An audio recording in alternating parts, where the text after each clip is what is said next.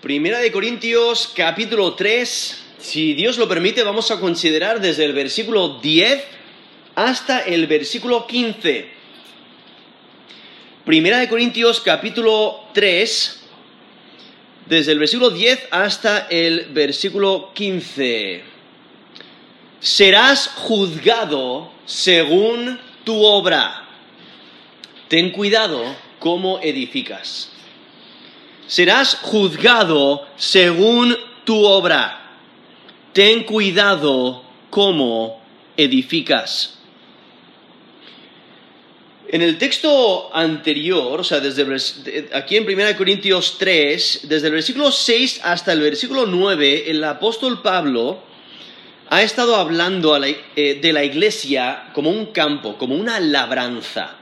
Y ahora en las últimas palabras del versículo 9, vemos como el, apóstol Pablo empieza una nueva analogía, donde dice, edificio de Dios. Hace un cambio de la labranza, como ahí nos dice el versículo 9, porque nosotros somos colaboradores de Dios y vosotros sois labranza de Dios, edificio de Dios. Y ahora cambia esta, eh, a una nueva analogía y lo que hace en estos versículos es desarrollar esta imagen de, la comunidad de Dios como un edificio.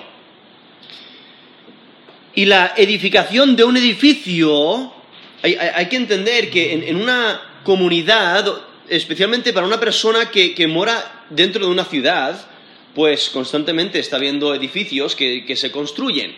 Y hay diferentes personas que se juntan se reúnen para edificar un edificio.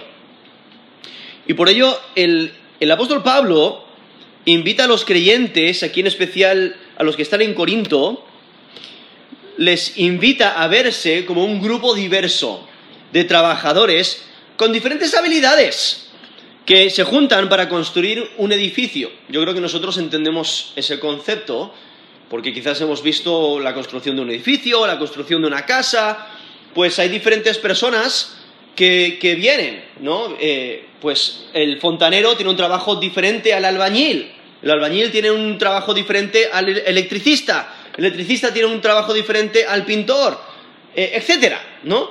Hay diferentes trabajos y todos entendemos que cada uno recibe su paga dependiendo de lo que ha hecho, ¿no? recibe esa recompensa dependiendo a su labor. Y dependiendo a lo que ha hecho, eh, lo, que han conformado sus obras.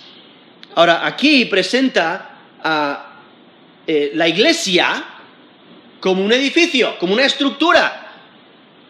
Es edificio de Dios, nos dice ahí la última frase, las últimas palabras del versículo 9. Y entonces el apóstol Pablo usa esto para enseñar la importancia de edificar la iglesia, de construir la iglesia y de que cada uno de nosotros tiene su parte dentro de la iglesia para edificar la iglesia. Incluso en, Corintios, aquí menciona en los dones espirituales que se deben de usar para edificación de la iglesia, para crecer la iglesia. O sea, Dios es el dueño de este edificio. El Espíritu Santo mora dentro de, eh, dentro de los creyentes, dentro de la iglesia, mora en el templo de Dios, ¿no? Y luego nos dice en versículos 16 y 17 que los que destruyen el templo, Dios les destruye a ellos.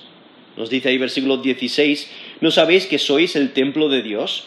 y que el Espíritu de Dios mora en vosotros, si alguno destruyera el templo de Dios, Dios le destruirá a él. Porque el templo de Dios el cual sois vosotros, santo es. Entonces, realmente es una gran alerta, que estemos eh, pendientes de qué es lo que hacemos, no qué es lo que estamos haciendo. ¿Estamos edificando o estamos destruyendo? Estamos ayudando, fomentando la unidad, fomentando el amor, fomentando el crecimiento espiritual y también tenemos que considerar cuál es nuestra motivación por lo que hacemos debemos de asegurarnos que nuestra motivación es correcta, porque podemos hacer un montón de cosas y tener una motivación incorrecta. Y lo que este texto nos va a, mencionar es que si no lo haces correctamente, si edificas con materiales que, que no valen, que no son de acuerdo a, a las características del fundamento, quien nos dice el versículo 11, el fundamento es Jesucristo, si no se conforman a esas, a, a- a esas cualidades, si no es de acuerdo a, las características del fundamento, entonces no valen, son vanos. Entonces, por ello el apóstol Pablo alerta que es posible intentar edificar la iglesia con otras cosas. Es posible intentar edificar la iglesia con sabiduría humana. Y especialmente aquí en el, en el contexto de, de- de estos versículos, menciona mucho la, sabiduría que algunos están intentando buscar ahí en Corinto. Se están enfocando en la sabiduría humana para ese encuentro espiritual, para ser mucho, mucho más espirituales. Están buscando la, espiritualidad a través de la sabiduría.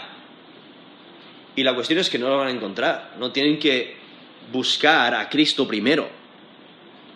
Pero por ello eh, vemos al apóstol Pablo que alerta que es posible intentar edificar la iglesia con sabiduría humana, eh, con sabiduría humana, a través de filosofías o nuevos métodos o tácticas administrativas o adaptación a la sociedad o la apelación o el, el apelar a los sentimientos, aún intentar usar la psicología mundana dentro de la iglesia, o hacer co- concesiones para atraer a la gente, o quizás adentrarse en la política para ser alguien importante, o el buscar ser popular, o quizás a través de la tradición, o por egoísmo, o quizás seguir un estilo de, de- de liderazgo específico. Es que cualquier otro sistema al que se, se le puede dar más importancia que al Evangelio no vale, ¿no? Por ello debemos de edificar la iglesia eh, con materiales que reflejan el carácter del fundamento. ¿Quién es el fundamento? Jesucristo. Y por ello aquí el apóstol Pablo nos alerta. O sea, cada uno vamos a ser juzgados de acuerdo a nuestra obra, de acuerdo a cómo edificamos. Porque cada uno de nosotros, cada creyente, tiene su función dentro de la iglesia. Y cada don que Dios nos ha dado lo debemos usar para edificar a la iglesia, con la motivación correcta. Y si hacemos eso, entonces seremos recompensados. Recibiremos galardones. Y por ello aquí vemos a, aquí en, en 1 Corintios 3, versículo 10, vemos al apóstol Pablo, dice, conforme a la gracia de Dios que me ha sido dada. Yo como perito arquitecto puse el fundamento y otro edifica encima. Pero cada uno mire cómo sobreedifica, porque nadie puede poner otro fundamento que el que está puesto, el cual es Jesucristo. Y si sobre este fundamento alguno edificare oro, plata, piedras preciosas, madera, heno o jarasca, la obra de cada uno se hará manifiesta, porque el día la declarará, pues por el fuego será revelada, y la obra de cada uno cual sea el fuego la probará. Si permaneciere la obra de alguno que sobreedificó, recibirá recompensa. Si la obra de alguno se quemare, él sufrirá pérdida. Si bien, él mismo será salvo, aunque así como por fuego. Eso es 1 Corintios 3, desde el versículo 10 hasta el versículo 15. Es que si serás juzgado según tu obra, ten cuidado cómo edificas. Aquí vemos eh, realmente en el versículo 10 y versículo 11, estas primeras frases forman un quiasmo, y un quiasmo es una colocación en órdenes inversos de los miembros de dos secciones consecutivas. Entonces, para que, para que lo entendamos, eh, es como un, un, paralelismo inverso. Entonces vemos como una especie de V, ¿no? Donde vemos el, el versículo 10, dice, conforme a la gracia de Dios que me ha sido dada, yo como perito arquitecto puse el fundamento, ¿vale? Y luego en versículo 11 menciona, eh, nadie puede poner otro fundamento que el que está puesto, el cual es Jesucristo. Entonces, como un sándwich, ¿no? las partes del pan, ¿no? Tienen la misma idea. El apóstol Pablo puso el fundamento, quien es Jesucristo. Pero entonces, entre medias, tienen la, la misma idea que es, hay edificación. Otro edifica encima, y, pero cada uno mire cómo sobre edifica.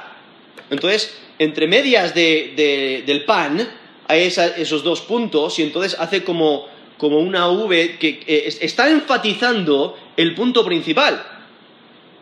Ten cuidado cómo edificas. Por eso dice, pero cada uno mire cómo sobre edifica. Tenemos que evaluar nuestra motivación. ¿Por qué hacemos lo que hacemos? Y si lo que, lo que hacemos realmente edifica, si lo que hacemos realmente es eh, con la motivación correcta. Ahora, aquí vemos estas, estas frases en versículo 10 eh, y, versículo 11 eh, concretan esta nueva analogía, ¿no? Como, como, mencioné, el apóstol Pablo está cambiando de la labranza a un edificio. El edificio, ¿no? la iglesia de Dios y lo que hace es advertir a los constructores y precisa el fundamento sobre el cual se debe de construir. Y en este caso, como el apóstol Pablo está escribiendo directamente a, la iglesia en Corinto, pues en este caso la iglesia, este edificio del cual está hablando, el edificio es la iglesia de Corinto, Dios es el dueño, pero el apóstol Pablo fue quien plantó la semilla, ¿no? Si piensas en la labranza, pero él es el que puso el fundamento, ¿no? Cuando piensas en un edificio, es el principio, es el fundador humano de la iglesia de Corinto. Y los trabajadores son cada uno de los creyentes que está allí, ¿no? Pero esto nos aplica a nosotros, en nuestra iglesia local, en nuestra iglesia, en la iglesia universal, ¿qué es lo que hacemos eh, y cuál es la motivación por la, que, por lo la, cual hacemos lo, que hacemos. Y aquí el apóstol Pablo, veis que él ha recibido dones, él ha recibido la gracia de Dios, y por eso en versículo 10 dice, conforme a la gracia de Dios que me ha sido dada. O sea, la gracia que Pablo ha recibido en su misión, en su misión apostólica de fundar iglesias, eh, Dios es quien se lo ha dado. Dios le encomendó el apostolado. La gracia es la provisión generosa de Dios en el llamado y en el empoderamiento para llevar a cabo su oficio. Dios le da su gracia, le da la fortaleza, le da las habilidades, le da los dones que necesita para cumplir su función. Y esa habilidad, esa comisión que Pablo ha recibido, vienen de la gracia de Dios. Dios es quien se lo ha dado.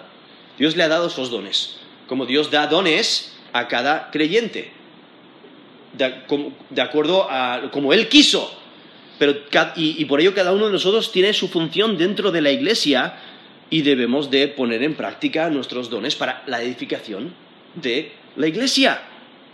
lo interesante es que si notáis, Pablo no está buscando reconocimiento por su labor. Él sabe que Dios es quien ha hecho la obra.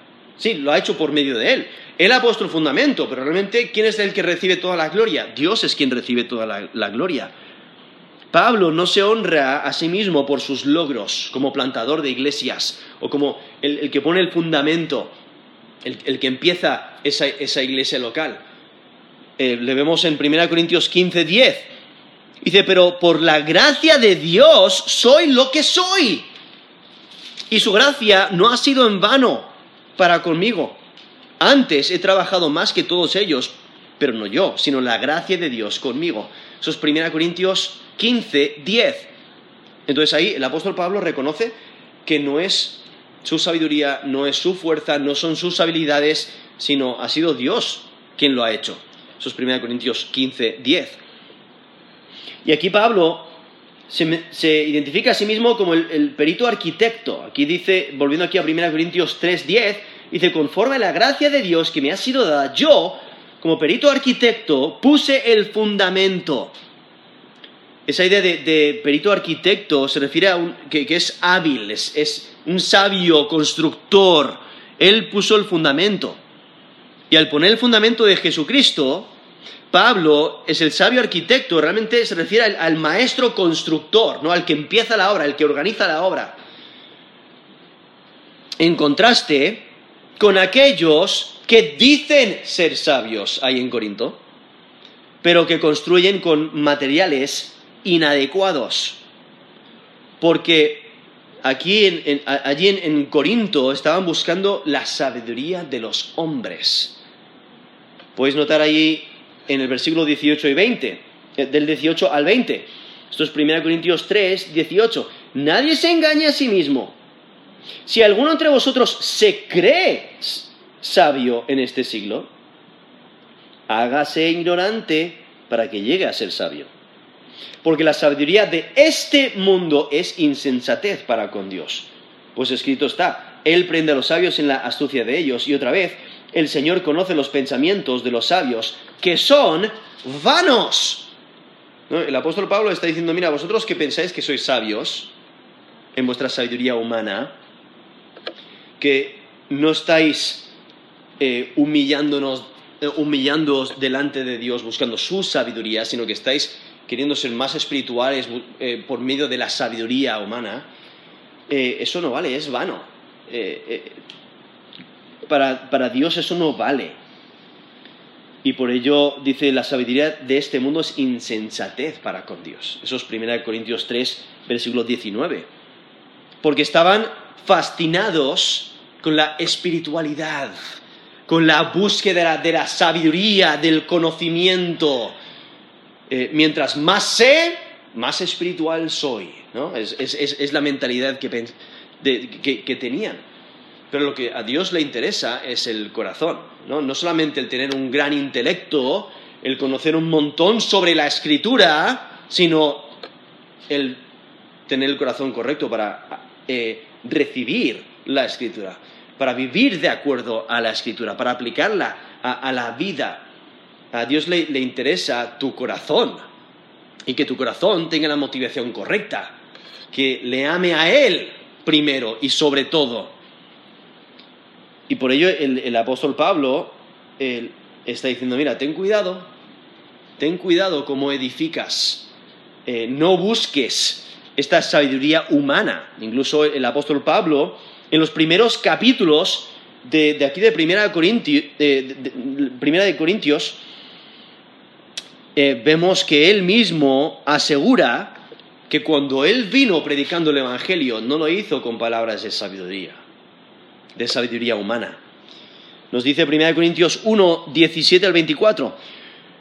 Pues no me envió Cristo a bautizar, sino a predicar el Evangelio, no con palabras, eh, perdón, no con sabiduría de palabras, para que no se haga vana la cruz de Cristo.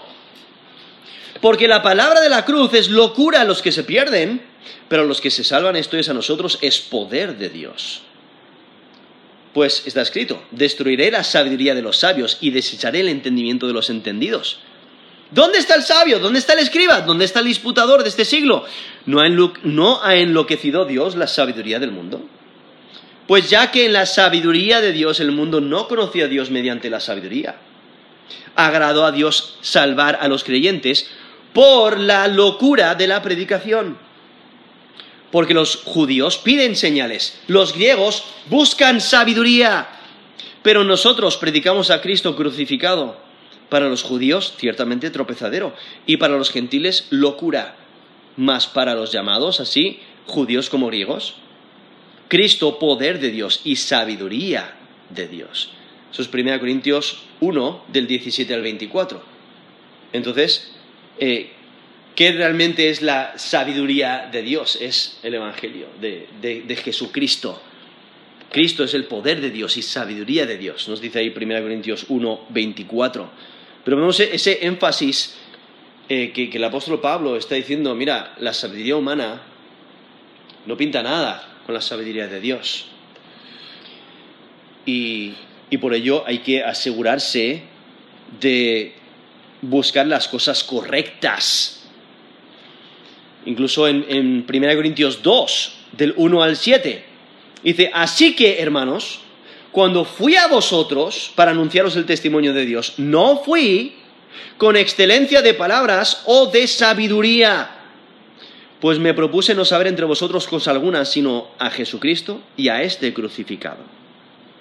Y estuve entre vosotros con debilidad y mucho temor y temblor, y ni mi palabra, ni mi predicación fue con palabras persuasivas de humana sabiduría, sino con demostración del Espíritu y de poder, para que vuestra fe no esté fundada en la sabiduría de los hombres, sino en el poder de Dios. Sin embargo, hablamos sabiduría entre los que han alcanzado madurez y sabiduría no de este siglo, ni de los príncipes de este siglo que perecen, mas hablamos sabiduría de Dios, en misterio, la sabiduría oculta, la cual Dios predestinó antes de los siglos para nuestra gloria. Eso es 1 Corintios 1, perdón, 1 Corintios 2 del 1 al 7.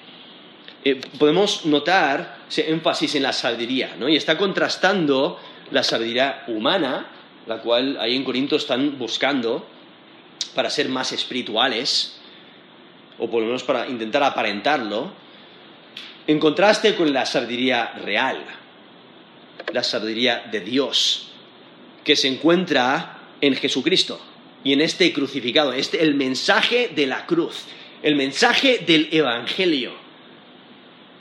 Y por ello aquí el, apóstol Pablo, volviendo aquí a, a 1 Corintios 3, versículo 10, vemos que él ha puesto el, fundamento. Y este fundamento es inamovible.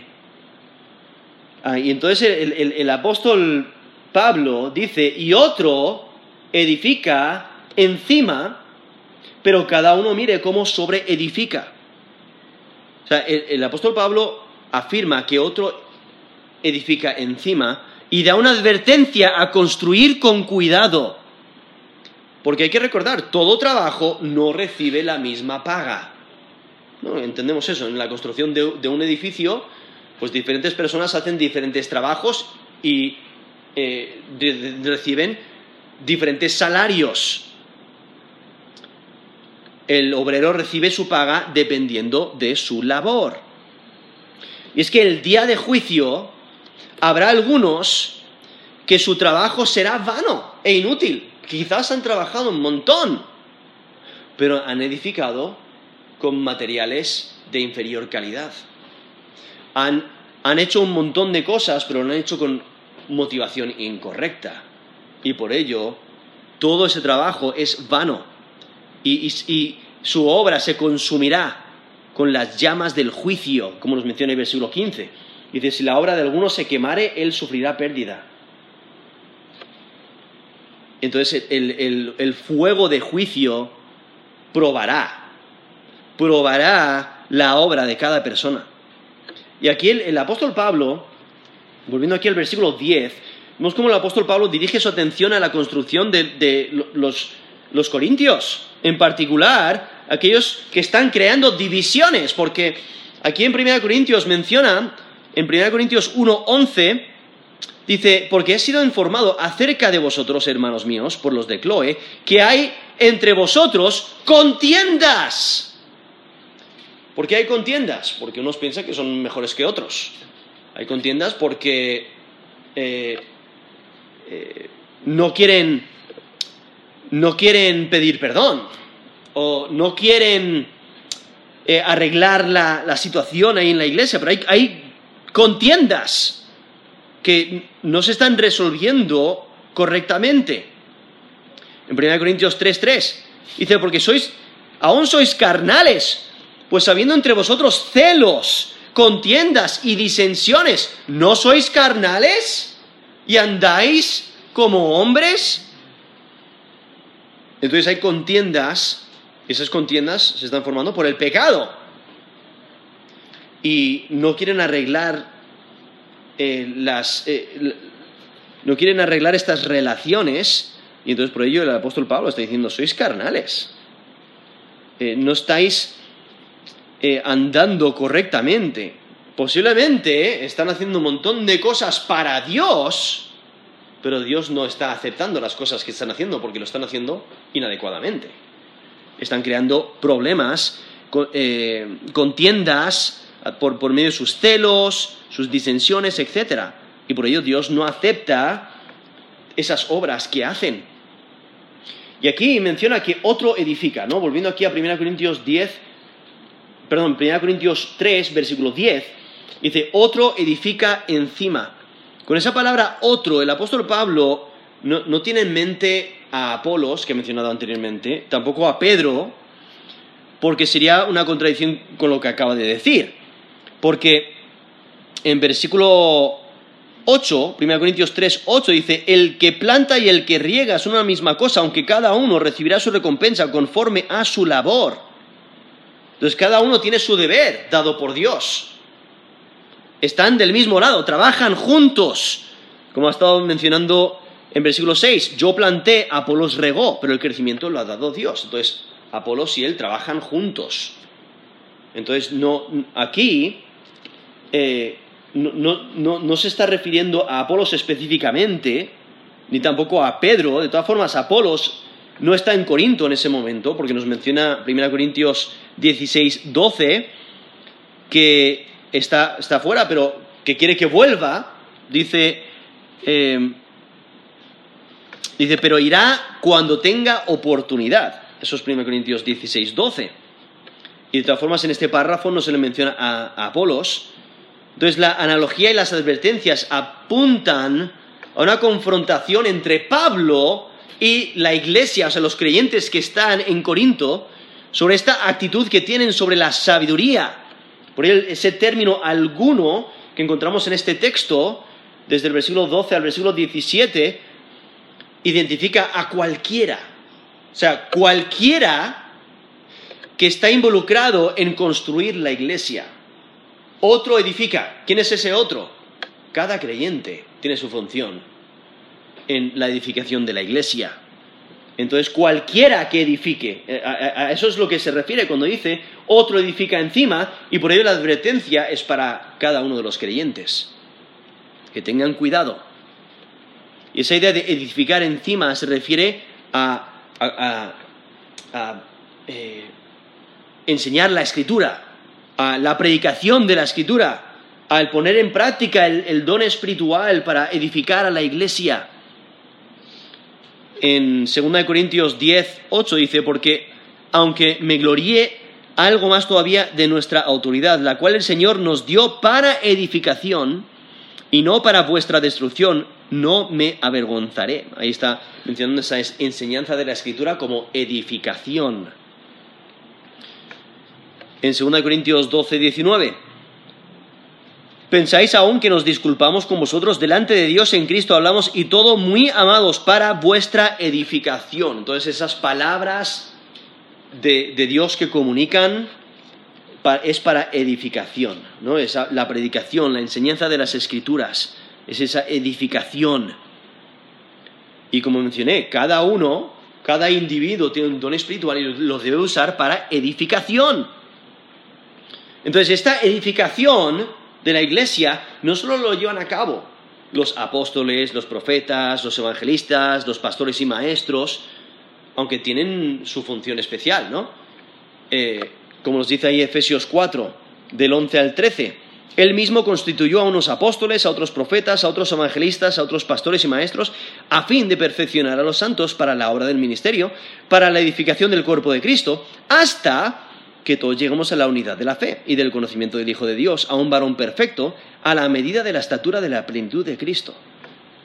O sea, estos líderes espirituales tienen una función principal, eh, como menciona ahí Efesios 4, del 11 al 13, pero cada miembro de la iglesia tiene una tarea en el proyecto de construcción.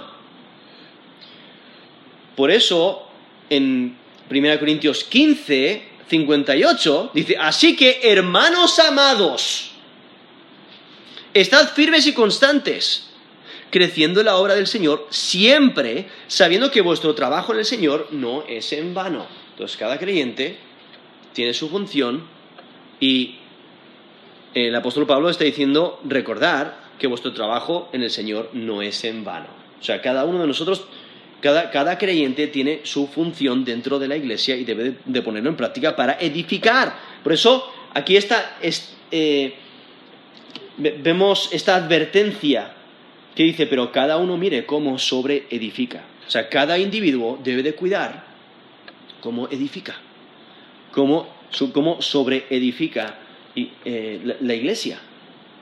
Y aquí en versículo 11 dice, porque nadie puede poner otro fundamento que el que está puesto, el cual es Jesucristo. O sea, yo creo que entendemos el concepto. Eh, cuando se pone una fundación de un edificio, se prepara específicamente para el edificio que se va a construir. Entonces, sería insensato preparar una fundación para un rascacielos y construir una casita. No tiene sentido, ¿no? Eh, sería inapropiado.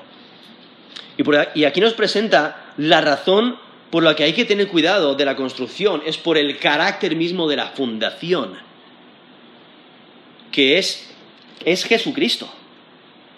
y, por eso los materiales con los cuales edificamos deben reflejar su carácter, deben reflejar la, santidad de Cristo mismo. Y por ello Pablo eh, vemos como eh, se dirige directamente a los creyentes de Corinto y a sus líderes, algunos de los cuales están buscando esta sabiduría, sabiduría humana, y están guiando a la iglesia realmente a la destrucción, porque luego, como mencioné antes, nos dice ahí en versículo 16 al 17, y específicamente el 17 dice, si alguno destruyera el templo de Dios, Dios le destruirá a él. O sea, hay consecuencias graves por edificar incorrectamente. Entonces, no, solamente deben de tener cuidado en la construcción de la, de la estructura, sino deben de recordar que no pueden construir sobre otro fundamento. Jesucristo es el fundamento establecido. Por eso nos dice, versículo 11, porque nadie puede poner otro fundamento que el que está puesto, el cual es Jesucristo. Y es que el fundamento es el Evangelio de Jesucristo. Es la salvación exclusivamente por medio de Él. Como nos dice 1 Corintios 1:23, nosotros predicamos a Cristo crucificado. O en 1, en Corintios 2:2, pues no me propuse, eh, perdón, pues me propuse no saber entre vosotros cosa alguna, sino a Jesucristo y a este crucificado. ¿No? Él es el fundamento. El mensaje del Evangelio, salvación exclusivamente por medio de Jesucristo, es el fundamento de la iglesia. Si el fundamento no es Jesucristo, entonces no es una iglesia genuina. Porque hay algunos que intentan poner a Pedro como el fundamento y usan el texto de Mateo 16, del 15 al 18, cuando Jesús les dice a los discípulos, ¿quién decís que soy yo? ¿No? ¿Quién dicen otros, pero quién decís vosotros? Y Pedro dice, tú eres el Cristo, el Hijo del Dios viviente. Entonces le respondió Jesús, bienaventurado eres, Simón, hijo de Jonás, porque no te lo reveló carne ni sangre, sino mi Padre que está en los cielos. Y yo también te digo que tú eres Pedro, y sobre esta roca edificaré mi iglesia, y las puertas del Hades no prevalecerán contra ella. Entonces, eso es Mateo 16 del 15 al 18, y malinterpretan el texto diciendo que la roca sobre la cual se edifica, dice, sobre esta roca edificaré mi iglesia, quieren identificar a Pedro con esa roca. Pero lo que Jesús está diciendo es que sobre la verdad que Pedro acaba de afirmar, afirmará su iglesia. ¿Qué es lo que Pedro acaba de afirmar?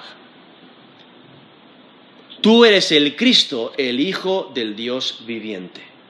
No, está hablando de Jesucristo. Él es el fundamento. Eso es lo que afirma también aquí el apóstol, el apóstol Pablo cuando dice, porque nadie puede poner otro fundamento que el que está puesto, el cual es Jesucristo. ¿no? Sobre el fundamento de Jesucristo se edifica la iglesia. Y Él es el único fundamento. Si si, si la obra, si el edificio no está fundado en Jesucristo, no es una iglesia genuina. Y entonces ahora empieza en versículo 12 a mencionar materiales de construcción. Dice, y si sobre este fundamento, ¿cuál fundamento? Jesucristo. Sobre este fundamento alguno edificare oro, plata, piedras preciosas, madera, heno o jarasca, la obra de cada uno será manifiesta, porque el día la declarará. Pues por el fuego será revelada, y la obra de cada uno, cual sea el fuego, la probará. Entonces aquí menciona diferentes materiales. Y es que la calidad de la estructura debe asemejarse a su fundación, a su, fundamento. ¿Quién es el fundamento? Jesucristo es el fundamento. Entonces los materiales deben de, eh, reflejar esa calidad, asemejarse a la fundación, asemejarse a Jesucristo, al, Evangelio y al vivir de acuerdo al Evangelio. Ahora, el apóstol Pablo probablemente no tiene en mente ningún significado específico para los, eh, materiales individuales cuando menciona oro, plata, piedras preciosas, madera, heno o jarasca, porque la, metáfora pone la atención sobre aquellos que edifican, más que sobre los materiales. Pablo no se enfoca en el valor material de los, de los materiales, aunque nosotros podemos poner valor, ¿no? Cuando comparas el oro con, por ejemplo, la madera o el, heno o la hojarasca, ¿no? Hay diferente valor entre, entre ellos, pero el aspecto que Pablo está enfatizando es si resistirán al fuego o no. Porque luego menciona en versículo 13, la última frase, la obra de cada uno, cual sea, el fuego la probará. Entonces lo que determina la calidad de estos materiales es si resisten al fuego o no, a ese fuego de, prueba. El contraste está entre los materiales que perecen y los materiales que no perecen. Todo lo, que no tiene la calidad de la sabiduría de Dios es madera, es heno, es hojarasca y serán consumidos en el día de juicio, en ese fuego de prueba. Aquí menciona esos materiales, ¿no? Madera, heno, y heno se refiere a hierba segada, o hierba seca, y la hojarasca se refiere a la caña o el tallo. Eh, podemos pensar en el tallo del trigo, o de la cebada, o del centeno, o de, otra de, las eh, gramíneas, ¿no? Entonces, eh, esa es la diferencia entre heno y hojarasca. El heno es la hierba segada y la hojarasca es el tallo, el tallo del trigo. ¿no? Por ejemplo, el tallo del trigo de la cebada o del centeno. Es la caña. Esa es la diferencia. Lo cual creo que entendemos muy bien que cuando le pones una mecha, cuando le pones llama a eso, eso quema rápidamente. La madera quema, el, el, heno quema, o sea, la hierba segada quema, el tallo del trigo quema rápidamente, y por ello está diciendo, esos materiales no valen. Eh, y, y eso es lo que está enfatizando, los materiales que sí resisten al fuego en comparación con aquellos que no resisten al fuego. Todo lo que no tiene la calidad de la sabiduría de Dios es madera es heno, es hojarasca y serán consumidos en el día de juicio. Pero los materiales compatibles con el fundamento son el oro, la plata, las piedras preciosas.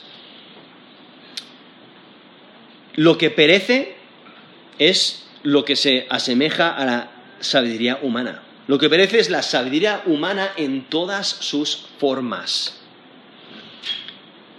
Y es que vemos aquí como el, el, eh, el apóstol Pablo menciona estos, estos eh, materiales y está diciendo, ten cuidado cómo edificas, pero ten cuidado con qué material edificas. Porque los materiales representan la calidad de la construcción.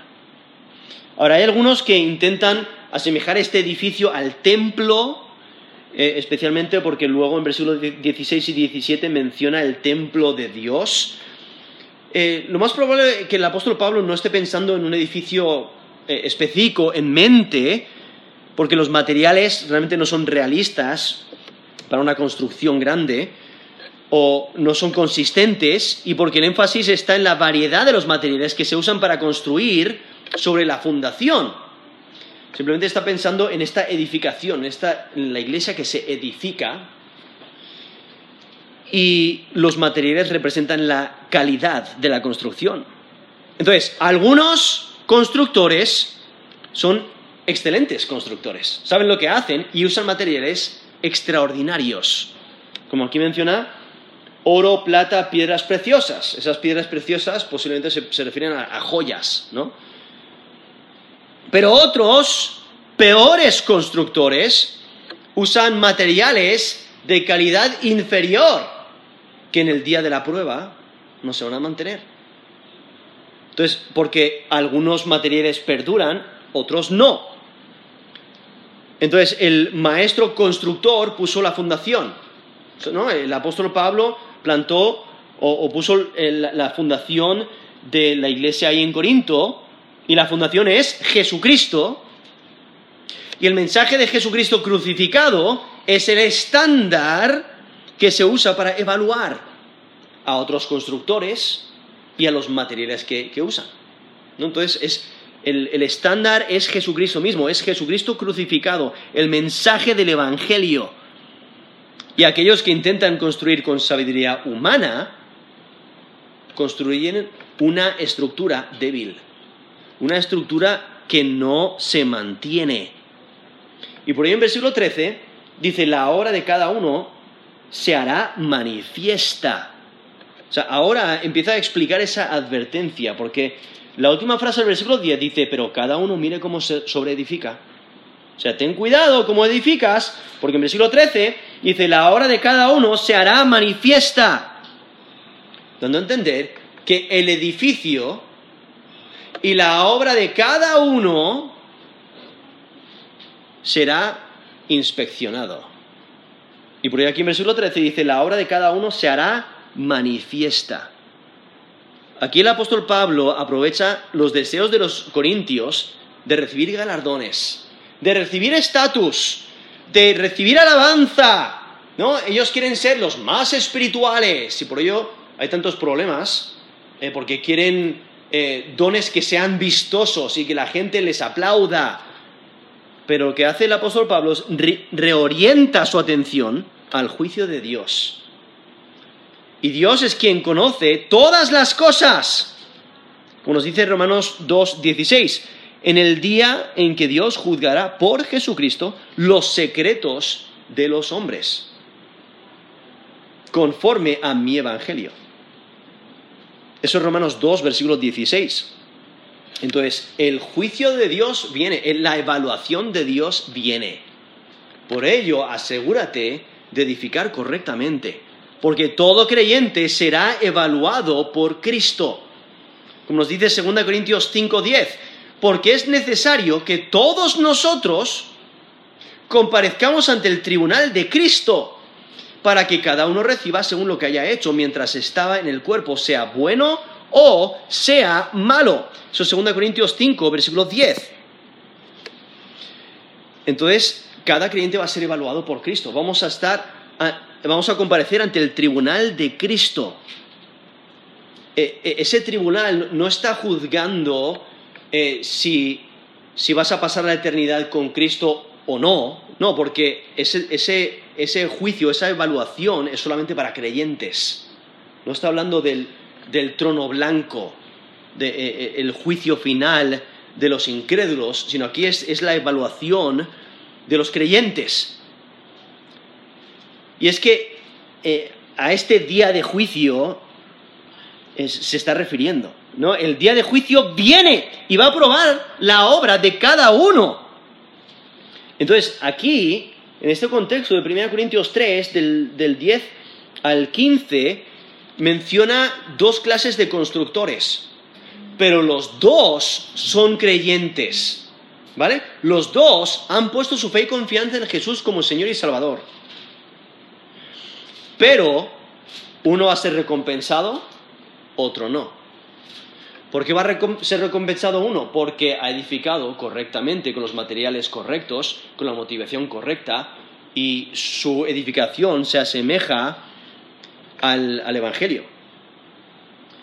Eh, eh, sus materiales han sido evaluados conforme al estándar, quien es Jesucristo, y se han mantenido.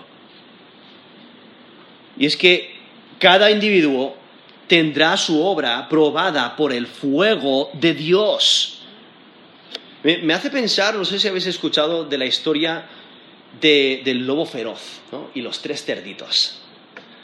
Y hay eh, un lobo, un lobo feroz, que lo único que desea es comerse esos tres cerditos. Y entonces los tres cerditos traman un plan. Vamos a construirnos una casa. Cada uno se va a construir una casa. Entonces van, pero la realidad es que prefieren estar jugando. Prefieren jugar, prefieren divertirse y construir una casa es pues es difícil. Entonces el primero dice, bueno, pues pues mira, yo voy a cumplir, voy a construir una casa, pero la voy a construir de paja. Y bueno, pues termina muy rápido. La, construye de, paja y se va a jugar. El segundo mira y, dice, ah, pues yo también quiero jugar, voy a hacerlo más rápido. Eh, pues ve el de paja, el, primero que está jugando, entonces él construye una, casa de madera. Y termina después de un rato y, va a jugar también. Pero el, tercero dice, no, yo quiero que mi casa eh, sea firme. Entonces está construyendo con ladrillo. Cemento y ladrillo y tarda pues mucho más, mucho más tiempo. Y, todo está bien hasta que llega el lobo. Y entonces el primer cerito corre a, su, casa y el lobo no, sopla y, desvanece la casa. Y aún la casa de madera ocurre lo mismo. Viene el lobo feroz, sopla y la, casa no se mantiene. No se mantiene ante esa prueba. Y entonces tienen que correr a la casa del tercer cerdito donde están seguros. Tienen esa seguridad porque ha sido construida correctamente, ha sido construida con, un buen fundamento, con una buena estructura, con buenos materiales, y el lobo no puede entrar, no puede penetrar, no puede alcanzar a esos cerditos, ¿no? Eh, y, me hace pensar en esa idea, porque dependiendo de cómo edificas, pues se va a mantener o no tu obra, lo que haces. Y el día de juicio resultará en la revelación de la calidad de los materiales. El resultado del juicio determinará la recompensa. Y no va a haber duda de la valoración, porque Dios es quien evalúa. Y no va a ser necesario un nuevo juicio, porque el juicio de Dios es perfecto. Y el hecho de, juicio futuro es la base de la advertencia. Por eso el apóstol Pablo en capítulo 4, estos 1 Corintios 4, del 3 al 5, dice, yo en muy poco tengo el ser juzgado por vosotros, o por tribunal hermano, y ni aún yo me juzgo a mí mismo, porque aunque de nada tengo mala conciencia, no por eso soy eh, justificado, pero el que me juzga es el Señor. Así que no juzguéis nada antes de tiempo, hasta que venga el Señor, el cual aclarará también lo oculto de las tinieblas y manifestará las intenciones de los corazones, y entonces cada uno recibirá su alabanza de Dios. Dios es quien evalúa y Él va a dar a cada uno de acuerdo a su obra. Y Dios conoce las intenciones del corazón, Dios conoce la motivación, Dios conoce qué es lo que hacemos y por qué lo hacemos, y Él evalúa. Y lo que uno construye los materiales que uno usa serán evidentes en el día de juicio. Entonces hay muchos que sí, hacen un montón de cosas para Dios, pero realmente lo están haciendo para ser vistos de los hombres. Y por ello no vale con Dios. Muchos hacen un montón de cosas, pero su motivación es incorrecta. Y entonces están construyendo con materiales que van a desvanecer en el día de juicio. Y por ello Pablo enfatiza la revelación de las obras y de todo, y, que todo se verá desde la perspectiva divina. O sea, ese día que menciona aquí, en versículo 13 dice, porque el día la declarará. Está hablando del día de Yahweh, el día de, juicio de Dios. Como nos menciona 1 Corintios 1, 8. Dice, el día de nuestro Señor Jesucristo. Y es que durante el día de juicio la obra de cada uno será evidente, porque el fuego descubre lo que realmente tiene valor duradero. Este fuego no es para castigar. Como mencioné antes, estos dos constructores son creyentes. Eh, entonces, este fuego no es para castigar, no es para destruir, no es para refinar, sino para probar, para revelar el valor de la obra hecha para Dios. Y el fuego determina el galardón. Pero no está hablando de la salvación, no está hablando de la ruina del trabajador. ¿Por qué?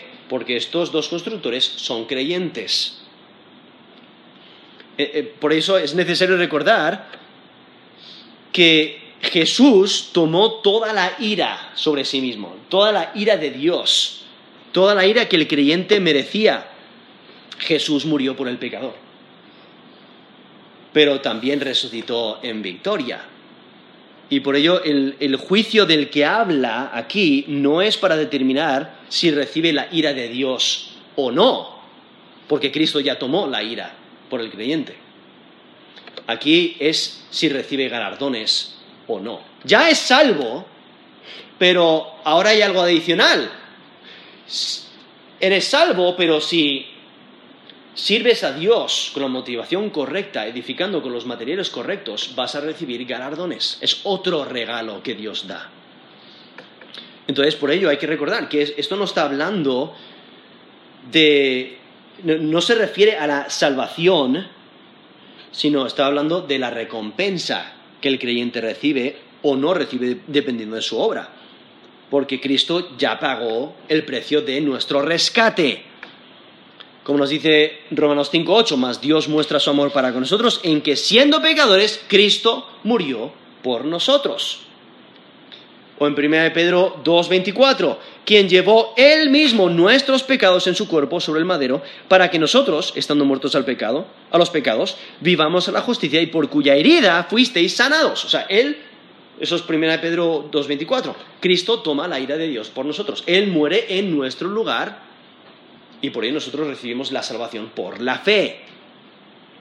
Romanos 5.1, justificados pues por la fe, tenemos paz, paz para con Dios por medio de nuestro Señor Jesucristo. Entonces tenemos paz para con Dios. Somos salvos por la fe, por la obra de Cristo en la cruz. Entonces, tenemos la salvación, pero eh, vemos que aquí va a haber una evaluación de la obra de cada creyente. Y entonces, viendo como el fuego no es un fuego de condenación, es un fuego que revela, es un fuego que prueba. Y el fuego no solo revela, sino que prueba. Por eso nos dice el día de juicio eh, revelará la obra, ¿no? Dice, versículo 13, la obra de cada uno se hará manifiesta, se, manifiesta, eh, se revela porque el día la, declarará, pues por el fuego será revelada, y la obra de cada uno, cual sea el fuego, la probará. Menciona esa idea de revelar, o sea, dar a conocer, y probar. Es como cuando eh, grandes fuegos, ¿no? Eh, a través de la historia. Roma se quemó, Londres, Chicago, eh, diferentes ciudades se han quemado. ¿Qué es, lo que, ¿Qué es lo que permanece después del fuego? Pues el material que no se quema con fuego. ¿no? Entonces, eh, a eso es lo que eh, eh, se, está enfocando en esos materiales que resisten el fuego de prueba. Entonces hay que recordar, el fuego no purifica al trabajador, sino que evalúa la obra. y, y evalúa si el material es de calidad o no. Cualquier obra que exalte al hombre, que exalte la sabiduría del hombre, que sea eh, o que surja del egoísmo, va a perecer. Y por ello cada individuo tiene la responsabilidad de eh, contribuir a la construcción y va a recibir recompensa o pérdida, dependiendo a su labor. Y por ello aquí, dice en versículo 13, el día la declarará. ¿No? Pues el fuego será revelada. Por el fuego será revelada y la hora de cada, cada uno cual sea el fuego la probará. Y por ello en versículo 14 y 15 menciona los dos resultados. Porque la obra, si la obra permanece, es porque ha construido correctamente, con la motivación correcta, con los materiales correctos. Y por eso nos dice versículo 14. Si permaneciere la obra de alguno que sobreedificó, recibirá recompensa. ¿No? Recibir galardones. Pero, vemos la otra cara de la moneda. Si la obra, esto es versículo 15, si la obra de alguno se quemare, él sufrirá pérdida. Si bien él mismo será salvo, aunque así como por fuego. Y entonces vemos que aquellos que construyen con oro, con plata, con piedras preciosas, verán su obra sobrevivir el juicio y recibirán galardones. Porque hay que recordar, la recompensa es de acuerdo al labor, a la obra. No está hablando de que, como mencioné, no está hablando de la salvación. Por eso, porque la salvación es por fe, no por obras, para que nadie se gloríe, nos dice Efesios 2, del 8 al 9. Entonces, no está hablando de la salvación, está hablando de recompensa y seremos recompensados cada uno de acuerdo a nuestra obra en 1 Corintios 3.8. Por eso dice, el que planta y el que riega son una misma cosa, aunque cada uno recibirá su recompensa conforme a su labor. Eso es 1 Corintios 3.8. Por ello es necesario recordar que la recompensa, aunque es de acuerdo a las obras, no es algo que merecemos. Sigue siendo un regalo. La salvación es un regalo que se debe de aceptar por fe. Los galardones también son regalos que se obtienen por ser fieles, ser fieles a Dios. Entonces los galardones son adicionales a la salvación.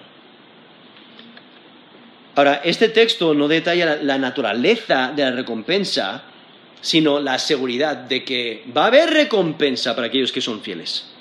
Si el edificio se mantiene, si la obra de uno se mantiene, entonces eh, eh, ese recibirá galardones por su fidelidad. Pero en versículo 15 dice, si la obra de alguno se quemare, ¿cómo se va a quemar? Porque va a ser probada con fuego. Si la obra de alguno se quemare, él sufrirá pérdida. Entonces toda su labor, todo su trabajo, cuando le ponen mecha, cuando le ponen fuego, ese fuego de prueba, os podéis imaginar, se, quema toda esa obra, a lo mejor a construir una gran casa. Eh, como en, Estados Unidos comúnmente se construye con madera, en otros países también, ¿no? Cuando hay un fuego, ¿qué es lo que queda? nada. ¿Os podéis imaginar? Habéis pasado toda la vida construyendo este edificio, pero ha sido con materiales inadecuados madera en hojarasca, llega el fuego. Parecía muy, muy impresionante. A los ojos del hombre, wow, esa persona sí que va a recibir galardones del Señor. Pero a la hora de la verdad, Dios evalúa y dice, todo eso no tiene valor porque fue para recibir aplauso del hombre. O fue con la motivación incorrecta. Entonces, eso no vale. Y entonces vemos la vergüenza que sufrirá. Sí, continúa siendo salvo, porque la salvación no se pierde. Porque Cristo murió una vez por todas. Murió para... Eh, por todos, y aquel que le acepta como Señor y Salvador tiene salvación. No perecerá jamás. Incluso nos dice en, en Juan 10, nadie le puede arrebatar de su mano, ¿no? Tenemos seguridad de salvación. Pero no va a recibir recompensa. No va a recibir recompensa y, no va a tener nada que ofrecerle al Señor. Y entonces, eh, pensar en esto, ¿no? Si eh, si el edificio se quema, ahí es cuando los constructores descubrirán que han construido en vano. Sufrirán la humillación de su trabajo. Se ha quemado. No recibirán recompensa. Me está presentando que aquellos que persisten buscando la sabiduría humana construyen con madera, con heno, jarasca, pero verán su obra consumida, sufrirán pérdidas. Y por ello el apóstol Pablo matiza que la pérdida no se refiere a la salvación, sino se refiere a galardones. No por eso dice versículo 15, si la obra de alguno se quemare, él sufrirá pérdida, si bien él mismo será salvo.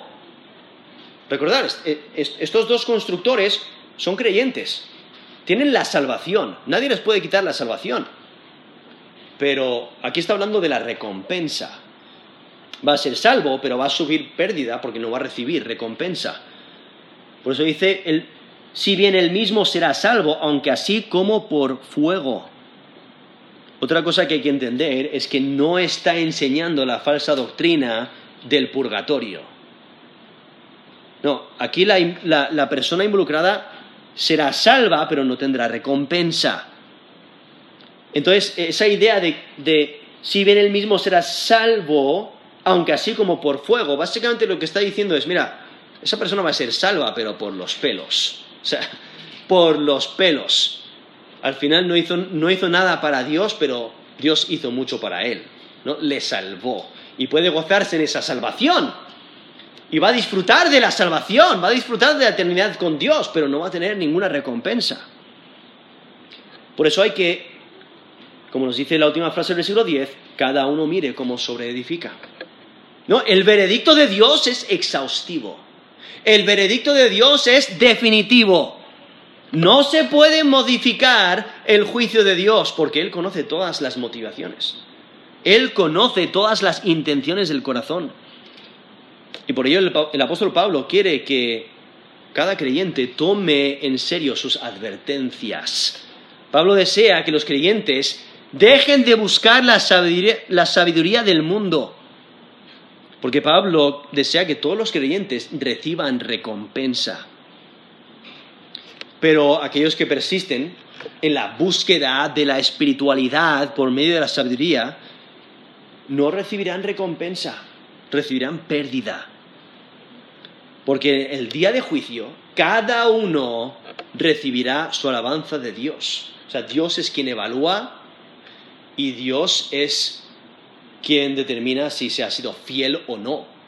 Y el que ha sido fiel recibe recompensa.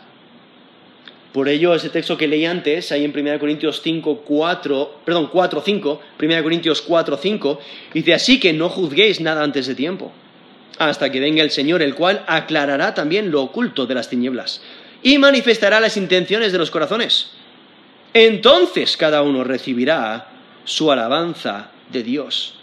Eso es 1 Corintios 4, 5. O sea, vamos a ser juzgados según nuestras obras de cómo edificamos por eso tenemos que tener cuidado. ¿Cómo edificamos? Y por ello debemos de esforzarnos. Esforzarnos por recibir el premio, por recibir el galardón. Como el apóstol Pablo en 1 Corintios 9, del 24 al 27. Dice, ¿no sabéis que todos los que corren en el estadio, todos a la verdad corren?